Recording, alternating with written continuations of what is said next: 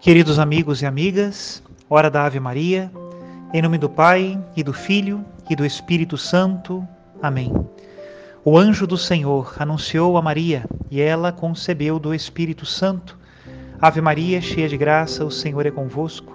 Bendita sois vós entre as mulheres e bendito é o fruto do vosso ventre, Jesus. Santa Maria, Mãe de Deus, rogai por nós, pecadores, agora e na hora de nossa morte. Amém. Eis aqui a escrava do Senhor. Faça-se em mim segundo a vossa palavra. Ave Maria, cheia de graça, o Senhor é convosco. Bendita sois vós entre as mulheres, e bendito é o fruto do vosso ventre, Jesus. Santa Maria, Mãe de Deus, rogai por nós, pecadores, agora e na hora de nossa morte. Amém. E o Verbo de Deus se fez carne e habitou entre nós. Ave Maria, cheia de graça, o Senhor é convosco. Bendita sois vós entre as mulheres, bendito é o fruto do vosso ventre, Jesus. Santa Maria, Mãe de Deus, rogai por nós, pecadores, agora e na hora de nossa morte. Amém.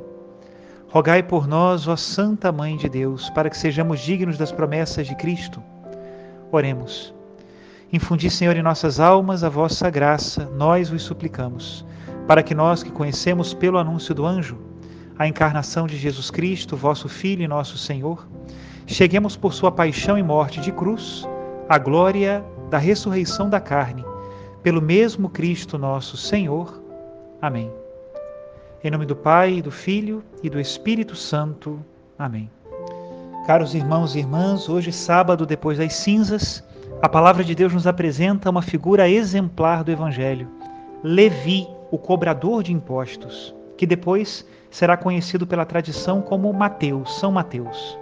Ele é um verdadeiro exemplo de conversão, conversão sincera, daquele que deixa os interesses simplesmente mundanos e se converte a Cristo Senhor e o segue como verdadeiro discípulo. Façamos inicialmente a oração do dia de hoje. Ó Deus eterno e todo-poderoso, olhai com bondade a nossa fraqueza e estendei, para proteger-nos, a vossa mão poderosa. Por nosso Senhor Jesus Cristo, vosso Filho, na unidade do Espírito Santo. Amém. E o Evangelho está em Lucas, capítulo 5, a partir do versículo 27. Diz assim: Naquele tempo, Jesus viu um cobrador de impostos chamado Levi, sentado na coletoria. Jesus lhe disse: Segue-me. Levi deixou tudo, levantou-se e o seguiu. Depois Levi preparou em casa um grande banquete para Jesus. Estava aí grande número de cobradores de impostos e outras pessoas sentadas à mesa com eles. Os fariseus e seus mestres da lei murmuravam e diziam aos discípulos de Jesus: Por que vós comeis e bebeis com os cobradores de impostos e com os pecadores? Jesus respondeu: Os que são sadios não precisam de médico, mas sim os que estão doentes. Eu não vim chamar os justos mas sim os pecadores para a conversão. Palavra da salvação, glória a vós, Senhor. Nosso Senhor Jesus Cristo, em todos os quatro evangelhos que nos contam a sua história, só assumiu para si uma única profissão. Muitos chamavam a Jesus carpinteiro, é verdade. Em várias parábolas ele fala de outras profissões, mas para si ele só assume uma, a profissão de bom pastor. E o que faz o bom pastor? ele mesmo explica no Evangelho segundo São João. O bom pastor é aquele que dá a vida pelas suas ovelhas. E, lendo o Evangelho de São Lucas, na parábola da ovelha perdida, nós poderíamos dizer também que o bom pastor é aquele que vai atrás da ovelha perdida. Pois é exatamente o que Jesus Cristo faz hoje com Levi, o cobrador de impostos. Sem dúvida nenhuma, no coração daquele homem já havia o anseio de seguir o Mestre, de ir atrás de Jesus para onde quer que ele fosse, Porém, se não fosse chamado, se não tivesse ouvidos atentos para ouvir quando Jesus o chamava, talvez estivesse naquele telônio, né? Aquele, aquela mesa de cobrar impostos até o dia de hoje. E mais do que isso, ele não só ouviu o chamado de Jesus, mas ele também o atendeu. O Papa Francisco escolheu de uma homilia da época patrística de São Beda o Venerável, o seu lema episcopal justamente um comentário do evangelho de hoje, o evangelho de Levi. É São Beda que diz que Jesus Cristo olhou para ele com misericórdia e o chamou. miserando ad coelegendo, ou seja, tendo misericórdia e chamando. Colocou as duas coisas numa mesma ação. A vocação é uma ação de misericórdia. É pela misericórdia que nós fomos chamados. Bendito seja Deus pela minha vocação, bendito seja Deus pela tua vocação, meu irmão, minha irmã. Mas Levi não somente ouviu aquele chamado, ele o seguiu. E nós podemos fazer também o mesmo. Tantas barreiras que nós colocamos, tantos senão, tantas condições. Por que nós somos assim tão medrosos quando o assunto é fazer a vontade de Deus? Hoje chamam de aventureiros e com tom muito complacente aqueles que abandonam a família, aqueles que deixam os bens preciosos que deveriam conservar a todo custo a sua família, a sua fé em Deus, a capacidade de fazer o bem ao próximo.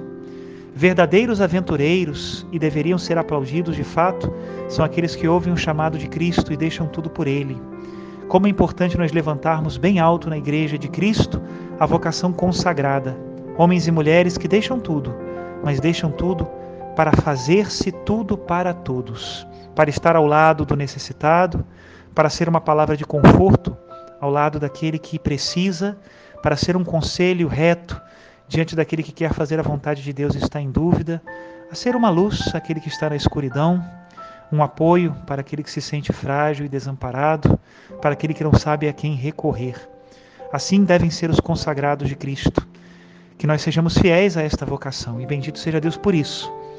Outra coisa a nós notarmos em relação a Levi é que ele não foi salvo sozinho. Organizou um banquete com outros cobradores e pecadores públicos, provavelmente para apresentar a eles também o seu amigo Cristo Jesus. Eu fico imaginando que, uma vez que Levi abraçou a vida apostólica, ele teve que fazer aquilo que Jesus convidava todos os seus apóstolos: deixarem para trás as suas coisas. A rede para os pescadores, a fortuna para o jovem rico. Seguir a Jesus é sempre deixar algo para trás. E eu gosto de imaginar que nesse banquete de Levi, ele ali gastou as últimas economias que tinha. Fez um belíssimo banquete, chamou todos os seus amigos, que talvez deixariam de ser amigos quando ele ficasse pobre, mas teve a grande recompensa de estar mais uma vez com Jesus e de apresentar Jesus aos seus amigos. Meu Deus, um coração que deixa tudo é um coração que encontrou o verdadeiro tesouro da sua vida. Que nós tenhamos também essa mesma alegria nesta quaresma, quaresma que nos chama a conversão. Deixar aquilo que nos afasta de Deus e apegarmos-nos a Deus com ainda mais fervor. Hoje também é o dia dos santos pastorinhos de Fátima, Francisco e Jacinta Marto. Estes irmãos que foram junto com a Lúcia, videntes de Nossa Senhora. Rezemos juntos a sua oração. Deus de bondade e fonte de santidade, que fizestes dos santos Francisco e Jacinta Marto duas candeias para iluminar a humanidade, exaltai os humildes que na vossa luz veem a luz, a fim de que a todos seja dado contemplar os caminhos que conduzem ao vosso coração. Por nosso Senhor Jesus Cristo, vosso Filho, que é Deus convosco na unidade do Espírito Santo. Amém. Peço para todos a bênção de Deus Todo-Poderoso e uma santa quaresma. Em nome do Pai, do Filho e do Espírito Santo. Amém.